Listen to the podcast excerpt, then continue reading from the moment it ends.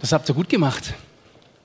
Und nicht nur das mit dem Theaterstück und mit dem Spiel und mit dem Moderieren und all dem, sondern ich meine speziell auch das Thema, das ihr rausgesucht habt. Für mich als Science-Fiction-Fan habt ihr ja eine hervorragende Steilvorlage gegeben. Das heißt, ich hatte das Problem, ich musste raussuchen, was von all den möglichen Science-Fiction-Themen kann ich nehmen, um das Ding hier zu veredeln und einzupacken. Das Einzige, was ich wusste, was meine Einschränkung ist, ich kann hier nicht 20 Minuten lang nur über Filme reden. Würde mir Spaß machen, aber vielleicht nicht jedem Einzelnen, der da ist. Aber das Thema, das birgt ja einiges in sich.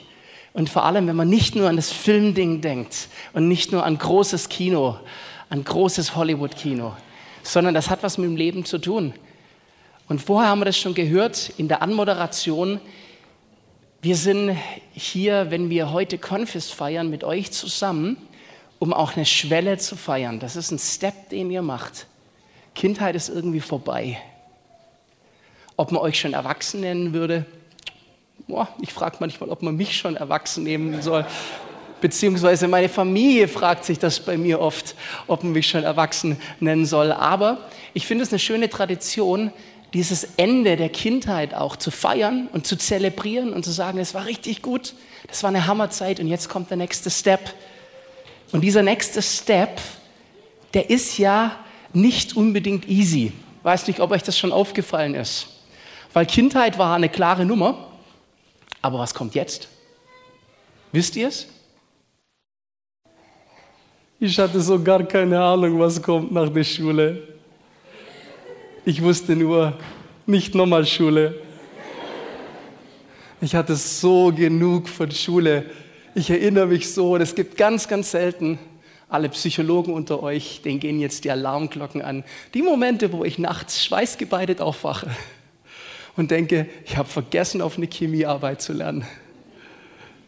Manche von euch finden es gar nicht witzig. Das ist mein Leben. Das ist mein Leben. Irgendwie kommt was Neues, aber was ist es? Ich muss hier einen Songtitel zitieren, der für euch zu alt ist, aber ein paar andere vielleicht abholt.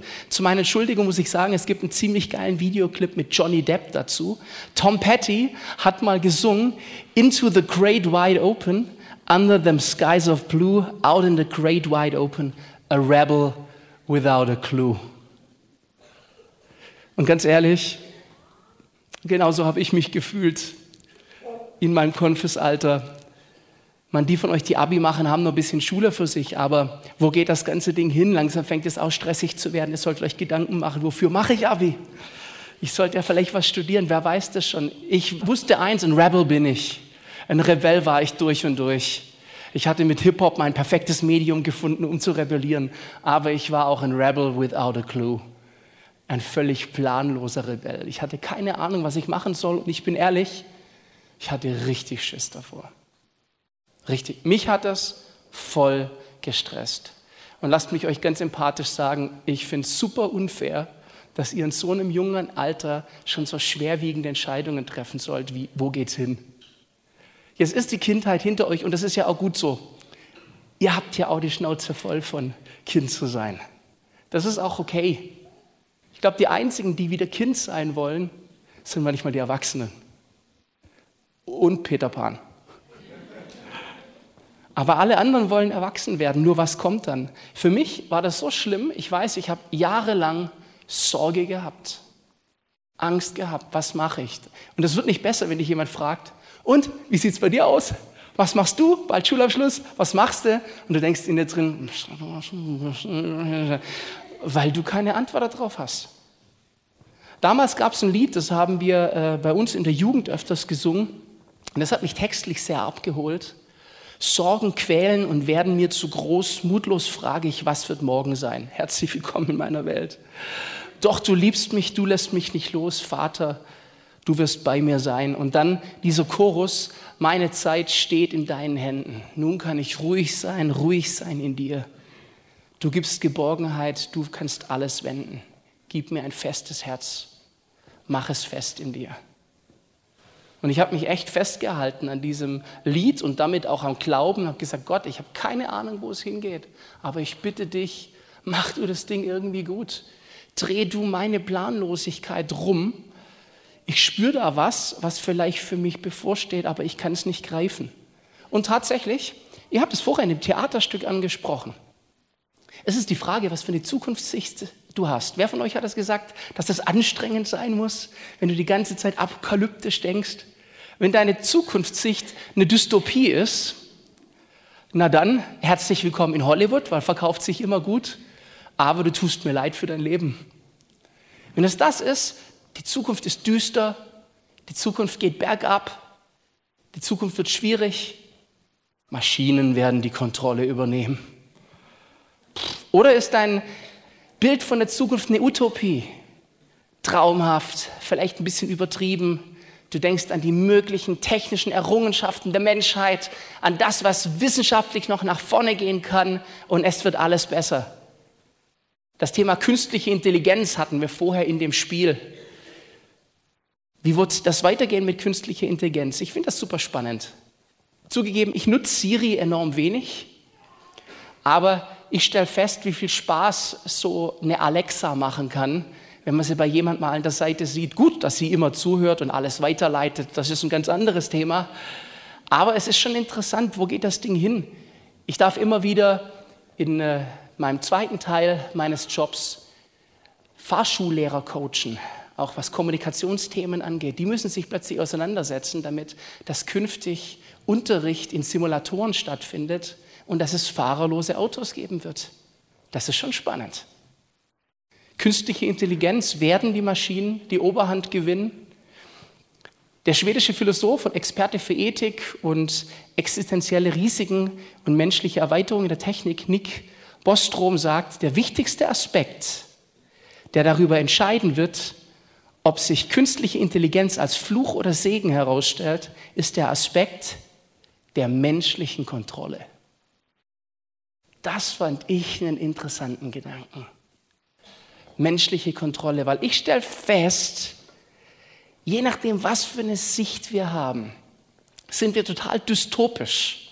Glauben wir, dass Terminator eine Prophezeiung ist für die Zukunft, so wird es laufen. Oder sind wir utopisch? Ich glaube, der Schlüssel den wir in der Hand haben und der darüber entscheidet, ob wir Angst haben oder positiv in die Zukunft sehen, ist oft der Punkt menschliche Kontrolle. Ist die Frage, habe ich noch das Ding in der Hand? Sitze ich am Ruder? Steuere ich meine Zukunft? Und ab da wird es mir Angst und Bange, wenn ich nicht mehr weiß, ob ich meine Zukunft in der Hand habe.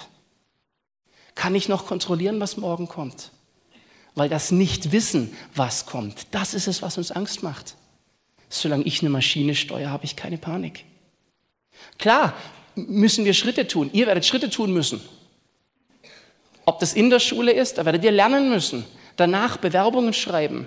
Danach einen Studienplatz suchen. Ihr werdet Schritte tun müssen. Das Problem ist nur, wenn ihr unsicher seid und nicht wisst, wohin ihr treten sollt und wenn ihr das Gefühl habt, ihr könnt nicht mehr steuern, dann habt ihr ein Problem und kriegt Angst. Und ja, wir haben eine Verantwortung in die Hand gelegt gekriegt, auch unser Leben gut zu gestalten. Absolut. Aber wie gehe ich mit der Angst um, wenn die mich packt? Und hier gibt es bei Gott wirklich gute Ratschläge. Für mich hat sich das in meinem Leben total bewährt, gerade in dieser Zeit als Teenager, an die ich mich noch sehr lebhaft erinnere, wo ich ein Rebel without a clue war, völlig planlos. Und dann zu gucken, Gott, was hast du denn eigentlich vor für mein Leben? Ich hatte da jahrelang Panik vor, ich bin ehrlich. Weil ich Schiss hatte, na Gott macht doch garantiert was mit meinem Leben, wo ich garantiert keine Lust drauf habe. Ich dachte, ich muss irgendwo in ein fernes Land, wo ich niemanden kenne, wo ich die Sprache nicht kenne, das Essen nicht mag. Und da muss ich dann irgendwas machen. Wer hätte gedacht, dass Gott sich für mich den Bereich Hip-Hop raussucht? Oder noch viel abstruser, Treffpunkt Leben Ditzing. Hallo? Gott hat schon spannende Ideen. Ich lieb und komme heute nicht drum herum, Sprüche 3, Vers 5 bis 6 zu zitieren. Und ich glaube zutiefst dran, dass es eine Antwort ist auf unsere Ängste und Sorgen. Verlass dich auf den Herrn von ganzem Herzen und verlass dich nicht auf deinen Verstand, sondern gedenke an ihn in allen deinen Wegen, so wird er dich recht führen. Das ist für mich so ein Anker diese Bibelstelle. Weil genau das Gegenteil wird mir jeden Tag gesagt in der Gesellschaft um mich herum. Verlass dich auf niemand anders, sonst bist du verlassen. Vertrau niemand, sondern vertrau auf deinen Verstand. Vertrau auf das, was du gelernt hast. Vertrau auf deine Kraft. Dann geht's nach vorne. Ich vertraue bei einigen auf meine Kraft, aber ich sehe auch ein paar von euch, wenn ich mich mit euch anlegen würde, dann wäre Schluss mit meiner Kraft. Denn meine Kraft, egal wie groß und stark ich bin, hat irgendwo ein Limit. Außer ich bin Dwayne The Rock Johnson. Der kann alles. Wer es nicht glaubt, einfach Skyscraper gucken. Der kann das sogar mit einem Bein. Ich fragte mich während dem ganzen Film, warum hat er nur ein Bein? Und ich glaube, es ist deswegen, weil er mit zwei Beinen schon alles gezeigt hat, was er kann in anderen Filmen. Deswegen haben sie gesagt, er kann das auch mit einem Bein. Aber falls euch nicht aufgefallen ist, auch wenn wir die gleiche Frisur haben, ich bin nicht The Rock. Psalm 27, Vers 5 sagt, das knüpft eigentlich daran an, befiehl dem Herrn deine Wege und hoffe auf ihn, er wird es gut machen. Hey, befiehl dem Herrn heißt, Befehlsform ist eine sehr aktive Ansage. Gott, das ist mein Weg und ich gebe den dir hin, du machst das jetzt. Und ich setze all mein Vertrauen und meine Hoffnung auf dich und dann macht er es gut. Hier steht nicht, befiehl dem Herrn ein Drittel deiner Wege, zwei Drittel mach mal selber und dann, dann hoff mal besser drauf, weil dann wird es vielleicht gut. Sondern da ist eine knallharte Ansage drin. Gib alles ab Gib es komplett aus der Hand, befehl es ihm an. Und dann macht er es gut. Und ich erinnere mich, genau das habe ich gemacht als Teenager. In der Unsicherheit. Und ich gebe zu, in einem Moment, wo ich Gott noch gar nicht richtig gekannt habe. Wo noch viel zu viel religiöses Gedöns in mir drin war. Und ich Gott viel zu sehr als einen Richter und Weltenherrscher verstanden habe, anstatt als liebenden Vater. Habe ich trotzdem gesagt, ich vertraue Gott und gebe mich ihm ganz hin. Er soll machen. Und heute muss ich euch sagen, das ist für mich echt gut gelaufen. Ist das Leben easy? Nee, manchmal hat Jay-Z recht. It's a hard knock life for us. Stimmt schon. Aber ich glaube, dass wir es nicht besser machen können, als es Gott anbefehlen. Wisst ihr, es gibt diese berühmte Bibelstelle, wo es im Matthäusbrief heißt, sorget euch nicht um das Morgen. Nur vergessen wir oft, was dem vorweggeht. In Matthäus 6, Vers 33 steht, trachtet zuerst nach dem Reich Gottes und nach seiner Gerechtigkeit, so wird euch all das zufallen. Und dann kommt, darum sorgt nicht für morgen, denn der morgige Tag wird für das Seine sorgen. Es ist genug, dass jeder Tag seine eigene Plage hat. Erst steht da, Wirf dein Vertrauen ganz auf Gott und kümmere dich darum, dass seine Pläne und sein Königreich in Erfüllung gehen. Und das ist meine Zukunftssicht, die ist alles andere als dystopisch. Auch wenn viele Christen in dunklen Endzeitreden furchtbares Gelaber drauf haben. Ich warte auf ein himmlisches Königreich, das großartig wird. Und damit habe ich eine Zukunft, auf die ich mich freuen kann, die großartig ist, weil ich auf Gott vertraue. Und meine Entscheidung ist, erst danach trachten, dass sein Ding läuft. Und dann muss ich mir als Nebeneffekt um die anderen Sachen keine Sorgen machen, denn er sorgt für mich. Aber da steckt eine Beziehung drin, da steckt drin, Gott und ich, wir sind, wir sind eins. Wir sind zusammen. Und dann geht auch was. Ganz ehrlich, immer wenn wir in Kontal Gottesdienst haben und ich morgens von Ditzingen nach Kontal fahre, fahre ich an einer Firma vorbei, wo ich damals eine Bewerbung hingeschickt hatte nach der Schule, wo ich zum Bewerbungsgespräch war und wo ich abgelehnt worden bin. Und immer wieder denke ich, während ich Sonntagmorgens dran vorbeifahre, diese Bewerbung, weil das echt ein Abschnitt meines Lebens war, der total dystopisch für mich war. Ich hatte so darauf gehofft, dass das eine Möglichkeit ist, dass ich dort ankomme. Ich hatte mich als technischer Zeichner damals beworben, weil ich gedacht habe, so kriege ich an meinen Eltern die künstlerischen Aspekte in mir noch irgendwie rein, dass ich zeichnen darf, aber es ist auch was Anständiges. Ich glaube, das wäre nicht gut geworden mit mir als technischer Zeichner. Aber ich hatte meine Hoffnung da reingesetzt. Ich wurde abgelehnt. Und heute denke ich manchmal, wenn ich in diesem Firmengebäude vorbeifahre, es ist für mich wie ein Mahnmal, dass Gott sagt, Peter, es war gut, dass du mir vertraut hast und nicht auf deinen Plan. denn ich habe einen besseren.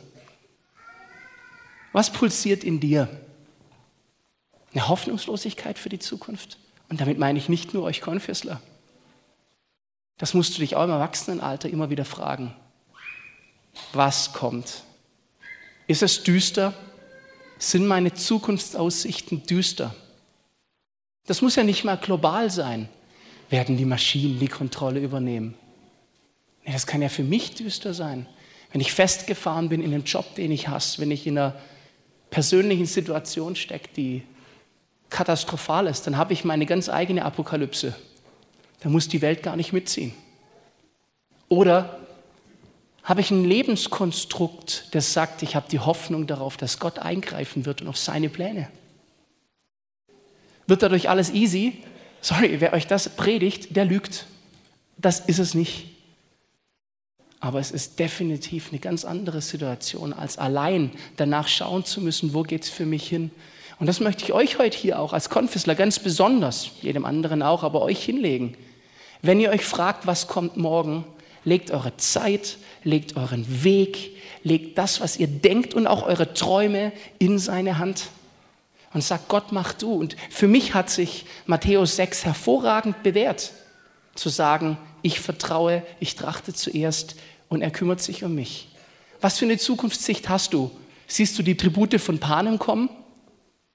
Wir alle mit Pfeil und Bogen Ihr Jungs habt halt schlechte Karten, weil als Katniss Everdeen kommt ihr nicht cool. Und wer will Peter sein? Oder hast du vielleicht eine Zukunftssicht von Tomorrowland? Technische Errungenschaften, eine großartige, utopische Zukunft. Was pulsiert in dir? Jesus sagt in Johannes 16, dies habe ich mit euch geredet, damit ihr Frieden habt in mir. In der Welt habt ihr Angst, aber seid getrost. Ich habe die Welt überwunden. Lasst uns unsere Sorgen, unsere Ängste, unsere dunklen Zukunftsvisionen, unsere Zeit in Gottes Hände befehlen und darauf vertrauen und hoffen, dass er eingreifen wird und dass er das Ding rumdreht. Lasst uns darauf vertrauen, dass er in Kontrolle bleibt, auch wenn meine Kontrolle verloren ist. Vertrau darauf, dass Gott in Kontrolle bleibt, wo deine Kontrolle nicht mehr möglich ist. Lasst uns schauen und vertrauen auf sein kommendes herrliches Königreich. Ich glaube daran. Man kann mich einen naiven Spinner nennen, aber ich glaube daran. Und für mich macht es einen Unterschied in meinem täglichen Leben. Auf was schaue ich? Wenn ich auf die Schatten gucke, na, was werde ich wohl sehen? Na gut, du bist ein Optimist. Weiß ich gar nicht. Aber ich glaube, das weiß ich. Und wir haben die Entscheidung, das zu tun oder es zu lassen. Und lasst uns um Gottes Frieden bitten, der höher ist als alle Vernunft. Wie es in Philippa 4, Vers 7 heißt.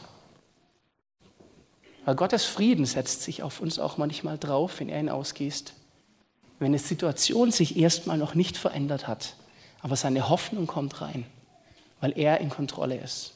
Es geht nicht darum, dass ich in Kontrolle sein muss, solange ich weiß, er ist in Kontrolle.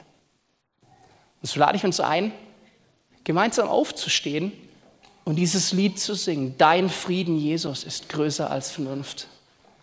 Und deine Wege sind größer als mein Wunsch. Und wenn du das kannst heute, ob du in der ersten Reihe sitzt oder in der letzten, dann sing aus deinem Herzen mit, als ein Gebet, um Gott deine Wege anzubefehlen. Ich vertraue darauf und glaube, er wird es gut machen. Amen.